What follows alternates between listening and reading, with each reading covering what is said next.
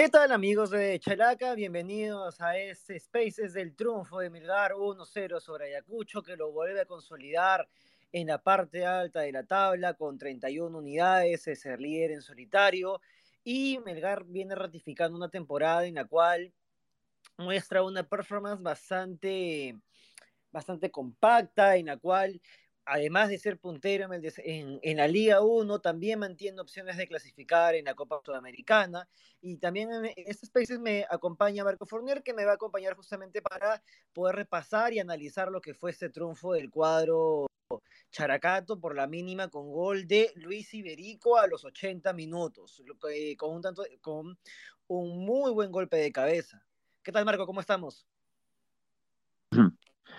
Hola, hola, ¿qué tal Alonso? ¿Cómo estás? Hola amigos de Chalaca. Bastante contento, ¿no? Hemos visto un buen partido de fútbol. Melgar le termina ganando a Ayacucho Fútbol Club y con esto se convierte en el único líder de la apertura.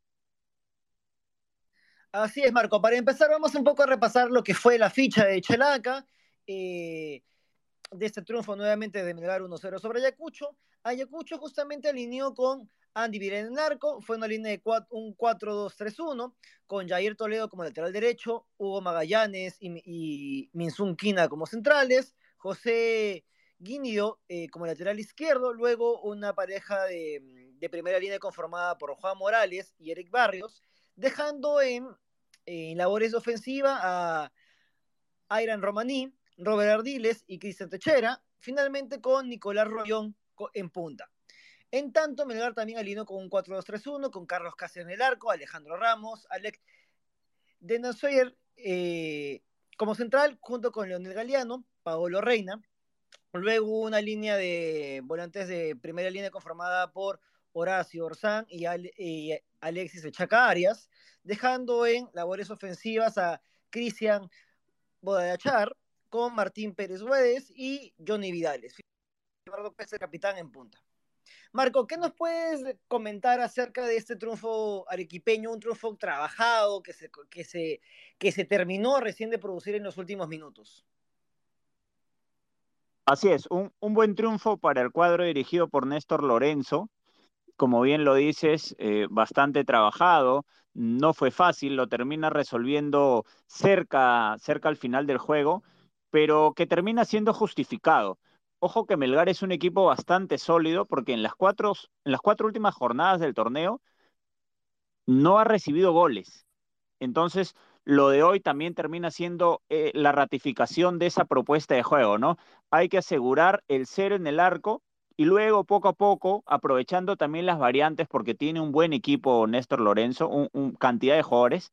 Entonces, con ello es un poquito más sencillo y creo que hoy le resultó al entrenador argentino el planteamiento, porque más allá de darle alguna rotación en algunos puestos muy puntuales, eh, el, que termina ingresando anota el gol del triunfo, como es Luis Iberico, y termina siendo pues el capo del partido. Justamente, Marco, tú, tú señalas una, una de las principales fortalezas del cuadro arequipeño, que es su, su, su muy buena defensa y lo difícil que, resulta hacerle gol a Melgar. Y si bien es cierto que a veces las comparaciones hay que tomarlas con mucho cuidado, a mí Melgar me recuerda mucho al Universitario del 2009 cuando campeonó con Juan Reynoso, un equipo que era sumamente disciplinado ofensivamente y en el cual bastaba un gol para poder cerrar el partido. Yo creo que Melgar, otra vez, guardando las diferencias con el equipo de Reynoso, quiero destacar esa fortaleza defensiva para poder competir a lo largo del partido y tener siempre la posibilidad de, llevarse el triunfo en los últimos minutos. Yo creo que Melgar justamente ha logrado ser competitivo en base a un, orden, en base a un, trabajo defensivo que presenta muchos automatismos, que presenta otra vez una solidez, en el cual, si bien el rival puede tener más el dominio del balón, Melgar no se desespera, es compacto y que tiene Iberico no inició las acciones, pero él, eh, ingresando a los 69 minutos, logró en, poco más de media hora poder eh, convertirse como uno de los principales jugadores y que finalmente le terminó de, de anotar y le permitió llegar esa victoria. ¿tú qué es lo que más resaltas del equipo de, de Néstor Lorenzo? Además de esta solidez defensiva.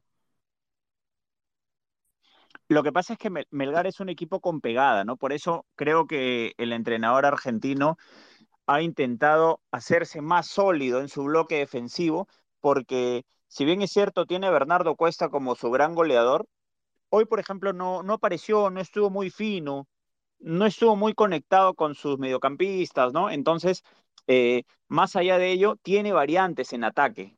Apareció Iberico, apareció Quevedo para darle la asistencia, un Quevedo que no fue titular, un, un Kevin Quevedo que recién ingresa en el segundo tiempo y le da esa frescura al equipo rojinegro. Entonces yo rescato, aparte de la solidez defensiva, eh, las variantes que tienen ataque y por eso es muy peligroso Melgar para cualquier equipo, porque si, si bien es cierto, no le haces gol, bueno, podrías buscar el empate, pero, pero Melgar siempre te termina por ahí sacando algún conejo de la galera y consigue por lo menos un tanto, ¿no? Porque tiene eh, variedad en, en, el sistema de juego respecto al ataque. Ya dijimos Cuesta, ya dijimos Iberico, aparece también Vidales de vez en cuando, eh, Bordacar, hoy Martín Pérez Guedes se perdió un gol de cabeza solo frente a Vidal, pero bueno, digamos que él no es nueve, pero siempre está llegando al área como lo hizo hoy. Entonces, eso hay que rescatarlo porque no es algo improvisado, se nota el trabajo del comando técnico que ya tiene trabajando con el cuadro arequipeño desde el año pasado. Así es, y bueno, Melgar también consiguió su sexto triunfo sobre Ayacucho en verdad en mi ciudad de Comaná, no ganaba desde el 2010, en ese entonces fue con tanto de Antonio Mesa Cuadra, y también tú te resultabas que Melgar sumó cuatro partidos sin recibir goles, y esto también vuelve a una racha que no cumplía en realidad desde el 2014. Eh, y algo que puede, que bueno, además de ilusionar esto a los hinchas arequipeños de poder justamente llevarse el, torneo Apertura. ¿Cuál es el techo de Melgar? ¿Qué cosas tiene por, por justamente todavía pulir el cuadro dominó? Y ya ahorita vamos a entrar un poco más para, para analizar a Ayacucho que con esa derrota se queda con 11 puntos en, en, la tabla y están de penúltimo. Sí, Alonso, se, se entrecortó al final. Sí, no, que te decía que eh, me puedes señalar un poco más acerca de cuáles son los puntos de mejora todavía del cuadro arequipeño, pese a encontrarse puntero, y bueno, para luego analizar un poco más a Ayacucho sobre eh, por qué esa derrota lo ha dejado en, el antepenúltimo lugar con 11 puntos y, deja una imagen muy preocupante para los zorros. Sí, a mí me parece que en el medio campo le falta un poquito más de dinámica, especialmente al momento de replegarse, al momento de hacer tal vez una transición defensiva, creo que Melgar está más orientado a hacer daño en el medio campo tiene jugadores de características más ofensivas que defensivas. Entonces, ese retroceso, ese repliegue a veces le cuesta. Es cierto que en el torneo peruano eh, no, hay, no hay equipos, digamos, que le jueguen tan de igual a igual y por eso no le terminan haciendo mucho daño. Melgar es el equipo en, el apertura que más veces ha dejado su valle invicta. Tiene nueve, nueve veces ha dejado su valle invicta, es, un montón. Pero ya a nivel internacional hemos visto que ha sufrido un poco justamente cuando el encuentro se hace de ida y vuelta. Y eso pasa porque al, medio campo todavía le falta afianzar algunas cosas, ¿no? Si bien es cierto, Arias, Orsán y hoy que estuvo Pérez Guedes son jugadores experimentados, eh, a, veces les cuesta, les cuesta un poquito cuando ponen el esférico entre ellos y la línea de, defensiva, ¿no? Especialmente con los dos zagueros que no son tan rápidos tampoco. Hoy Galeano de Nemostier eh, son, son zagueros fuertes, son zagueros que van bien al juego aéreo, tienen un regular trato con el balón, pero, pero cuesta, cuesta ahí encontrar esa, ese equilibrio entre la línea 4 y el medio campo. Entonces ahí me parece que radica el punto débil de Melgar. Vamos a ver si es que en lo que quede de la apertura pueden explotarlo, porque hasta ahora al menos, mira, en los últimos cuatro partidos no le han encontrado la solución a ese problema.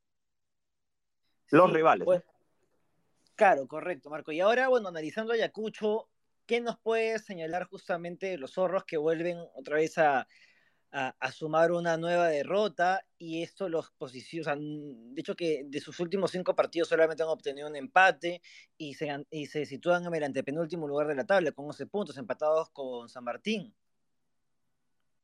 es muy preocupante el panorama de Ayacucho porque hoy, si estuviéramos en, en octubre, hoy estaría jugando eh, el repechaje, la repesca, el partido contra, contra un equipo de la Liga 2, ¿no? Por, por mantenerse. Entonces, creo que Ayacucho no ha sido diseñado, al menos presupuestalmente, para esto. Y, y creo que pasa porque eh, no, se, no se ha terminado con, no se ha terminado de consolidar como un equipo. Termina siendo muy techera dependiente. Sí, sí, sí. Hola, Alonso. ¿Ahí sí? Yo estaba hablando, ¿eh? se, cortó, parece. Te decía. Marco, creo que estamos teniendo algunos problemas técnicos, disculpen. Justamente, bueno, estamos analizando un poco acerca de este triunfo, en verdad, nuevamente 1 por 0.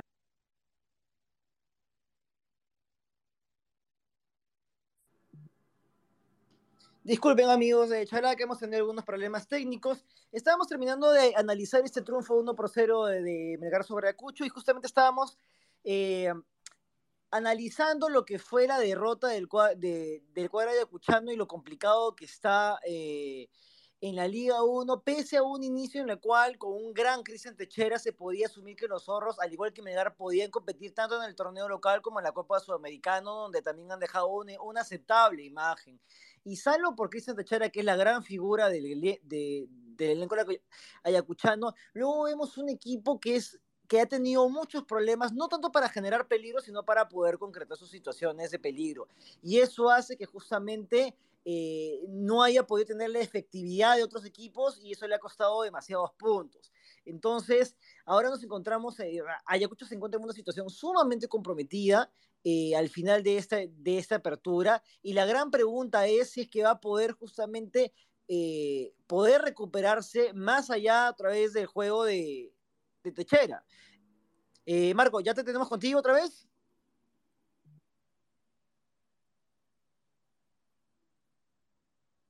A ver, bueno, mientras esperamos a que Marco justamente nos pueda comentar un poco más acerca de, Ayacucho, eh, otra de las interrogantes que deja este, este triunfo arequipeño viene a ser el desenlace de la Sudamericana que también repercute en, en el desenvolvimiento de Cuadro Characato en lo que, en lo que resta. Alon.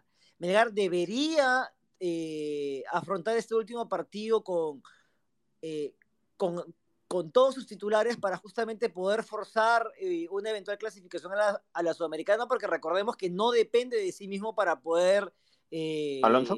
para poder clasificar a la siguiente ronda. Y hay que considerar que Melgar, si bien es puntero en solitario, tiene una Alianza Lima que justamente se está acercando peligrosamente y también tiene una Alianza Atlético que también está, está acechando. Entonces, eh, queda justamente esa, esa duda. O sea, ¿qué cosa debería ser el cuadro arequipeño? Marco, ¿te tenemos? Sí, ¿qué tal, qué tal, Alonso? Ahora sí creo que mejor, ¿no?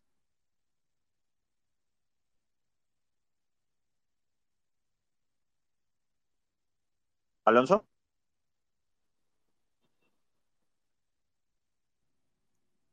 Bueno, creo que seguimos teniendo con los problemas tenidos con Marco.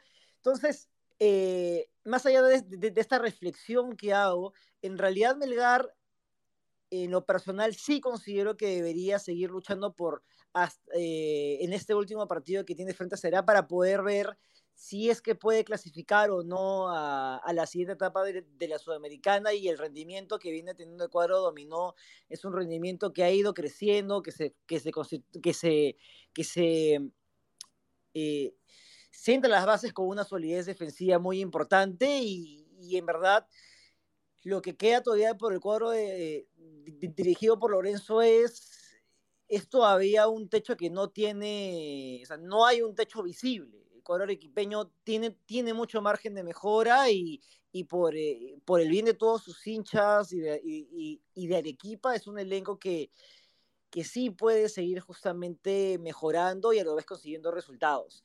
Bueno amigos, muchísimas gracias por acompañarnos en este Spaces. Será conmigo, será con nosotros hasta la próxima oportunidad. Muchas gracias.